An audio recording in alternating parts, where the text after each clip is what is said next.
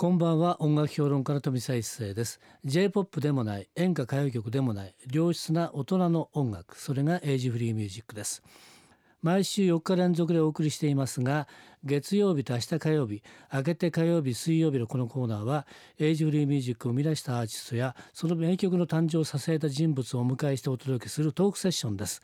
2日間にわたってパート1パート2をお送りしたいと思います。それでは早速今夜のゲストをご紹介しましょう。今夜のゲストはこの方です。こんばんは、ひとてよです。はいよろしくお願いしたいと思います願いします。前回は確かうん。カバーの歌謡曲はい、の時にですね来ていただきましてとい。うことだと思うんですけれども、はい、その後、はい。オリジナルは「人と色はい、」と、えー去年の「四重奏はい、」で、えー今回またですね「はい。えー人人と歌。はい、」ということで今回カバーアルバムということでカバーアルバムはあれですよね歌謡曲について第2弾という,、そうですいねう。感じなんでしょうかね。今回は歌謡曲よりもうちょっと後半の年代、ちええまあ自分の年に近い年代のものをうん集めて、えー歌いました。はい、で前回の時は確かね昭和歌謡のねそうですね。ですよね。70えー例えば「喝采」とか「終着駅」とか「天使の夜」とか、はいまあ、昭和歌謡の名曲をはい歌えたんですね、はいでもあれ良かったですねすごいよくできてた。ああ、うんあのーなんかこう血が騒ぐっていう感じでしたね。えーただあのね最近は昭和歌謡まあブームだったりしてていろんな人がねカバーしてるんだけれども、うん人手さんがねあの歌うとね、はい。雰囲気が違うんだよね。あ、そうですか。だから言ってみればやっぱりなんていうかな水彩画のね、うんあのオリジナルが、えー、人と版ははい。油絵になってるような気がするんだよね。粘着質というか。すごくなんかデフォルメされてね、はい。すごくやっぱ分かりやすいっていうかなるほどなっていうね、ありがといううござい感じが。してですね私はかなりですね気に入りましたねこの歌謡曲。はい。で今回はですね「はい人と歌」の方は、うん今おっしゃったんですが、はい。えー前回は昭和歌謡の名曲はいをまあ選曲してはいということなんですが、はい。今回のこのコンセプトみたいなものってのはどうだったんですか？これはやはりまああの自分が結婚したっていうのもあって、えーあのなんかポップなものを作りたいなっていう気分になったんですよね。えーであの近い今、まあ第一線で活躍してる方も含めて、うん。えっ、とすごく昔ではなくうんうん。今をちゃんと歌おうと思って。えーカバーアルバムを。はい。まあ、一番のうん。狙い目というのは、ええ。まあ花水木がうんアメリカからこう返礼として送られて100周年だったよっていうことを記念してうんセルフカバーをしたのがきっかけなんですけども、あももともとはね。はい。でそれに付随してはい。もっともっといい曲あるうん。な、うん。それからあと前回の歌謡曲は女性ばっかりの歌だったんですよね、えー。今回ちょっと男性多めで歌ってみました、なるほど。前回の時は女性っていうことで当時のねうん。あの作詞家の先生方がうん。こんな女性いたらいいなっていうね、はい。い、う感じですよね。はい。だからそれは男にとってはあらま欲しき女性像であってね女性から見たらそうじゃないんじゃないのっていうね、はい。感じもありますけれども、うん。ですからあの時確かね、はい。あの自分がその役者のようなはい。雰囲気で歌えたっていうのねことをすごい覚えてるんですけれども、ちょっとその、例えば父が亡くなってからよく聴いてた玉置浩二さんのアルバムとか、うん。あのもうばばっちり自分の世代だった「プリプリ」とか、うん。そういう自分の血となり肉となってる方たちの歌をうん、歌うっていう挑戦です。今回ね。はい、ということで大竹さんの幸せな結末。はい、大竹さんは？大滝さんは、あの細野晴臣さんの「ええあの腹磯」だとかあのトロピカル三部作で見せられて、うん大滝さんを聞くようになったのが大学の頃ですかね。はい、で、うんはい、あのとにかく今あアッパーな気分なのでこういうの歌いたかったですよね。大竹さんもそれは佳作の人なんで、はい。幸せな結末も相当相当相手出ましたよね。あ、そうですねね。それから出てないんであっていう感じですすからね。うん。あと小田さん。はい。確かなこと。はい。小田さんはどうですか？小田さんはあのークリスマスの約束だとかで、ええうん。あの番組呼んでいただいて。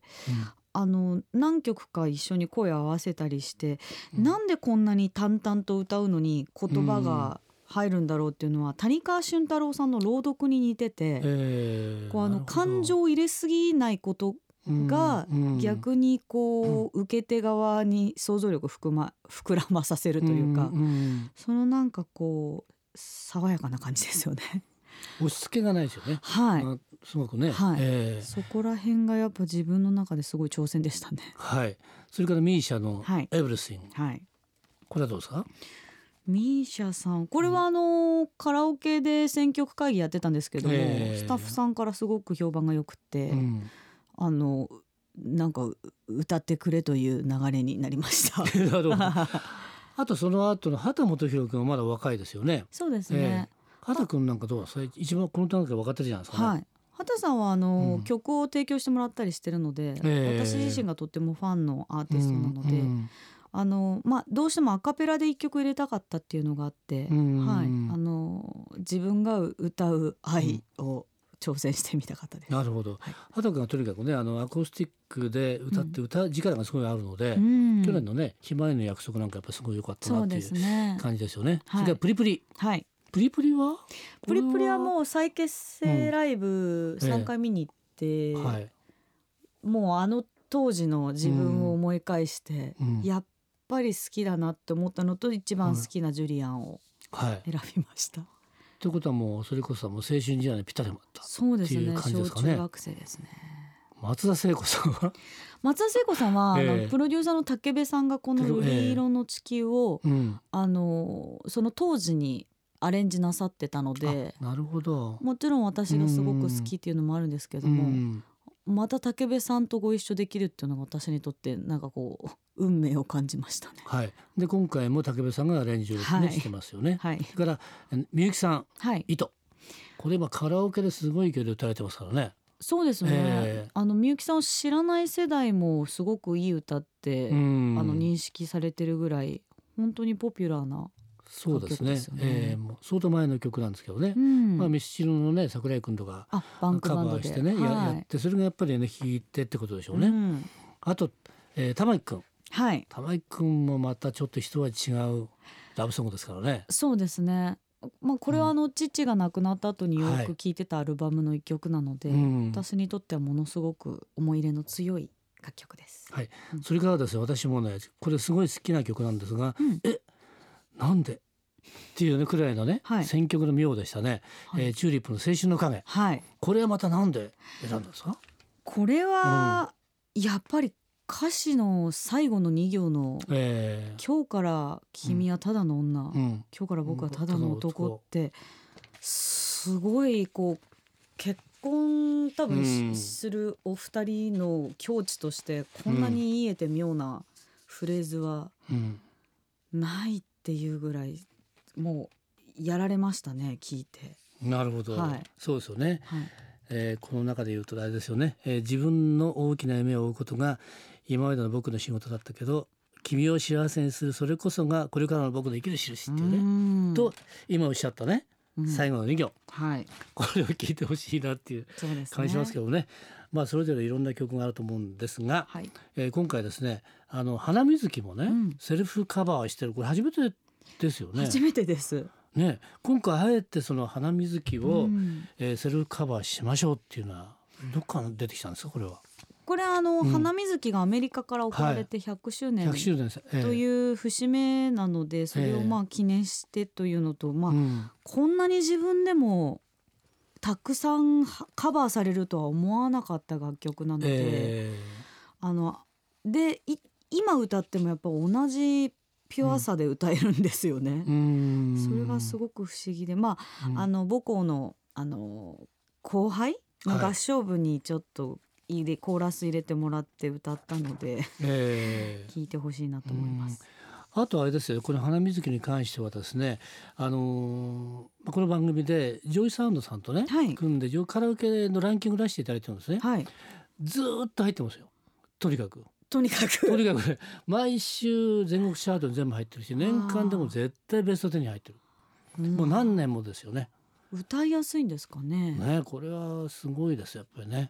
うん、やっぱり聴きたい歌歌いたい歌いろいろあると思うんですけどは両方じゃないですか？い、うん。うん。まあ私も本当にたくさんの友人の結婚式で歌ってきましたね、えー。とにかく一番歌った歌です生涯の中で。なるほど。であの時今歌われたね、まあ、はい。オリジナル現場ありますよね。はい。で今回がまた新たな気持ちでっていうことなんですけれども、はい。あのそれはどうですか？ちょっと違うんですか？歌う方としては。やっぱりあの、うん。感想の部分でしあの初回はストリングスが入ってたんですけども、うん。ええ今回は人の声っていうことで、うんなんかこうあの合唱コンクールで歌ってた自分に帰るというか、うん、あのより青春感が高まったなって思いました。えーはい、それではですね今日のね、えーカバーアルバム「人と歌」の中からこの曲でいいですかね？はい、はい、えーそれでは曲紹介のお願いできますか？よろしくお願いします。はい、はい。花水木。今夜のトークセッションのゲストは人とよさんでした。明日も引き続きよろしくお願いしたいと思います、はい富澤一世のエイジフリーミュージック。また明日の夜お会いしましょう。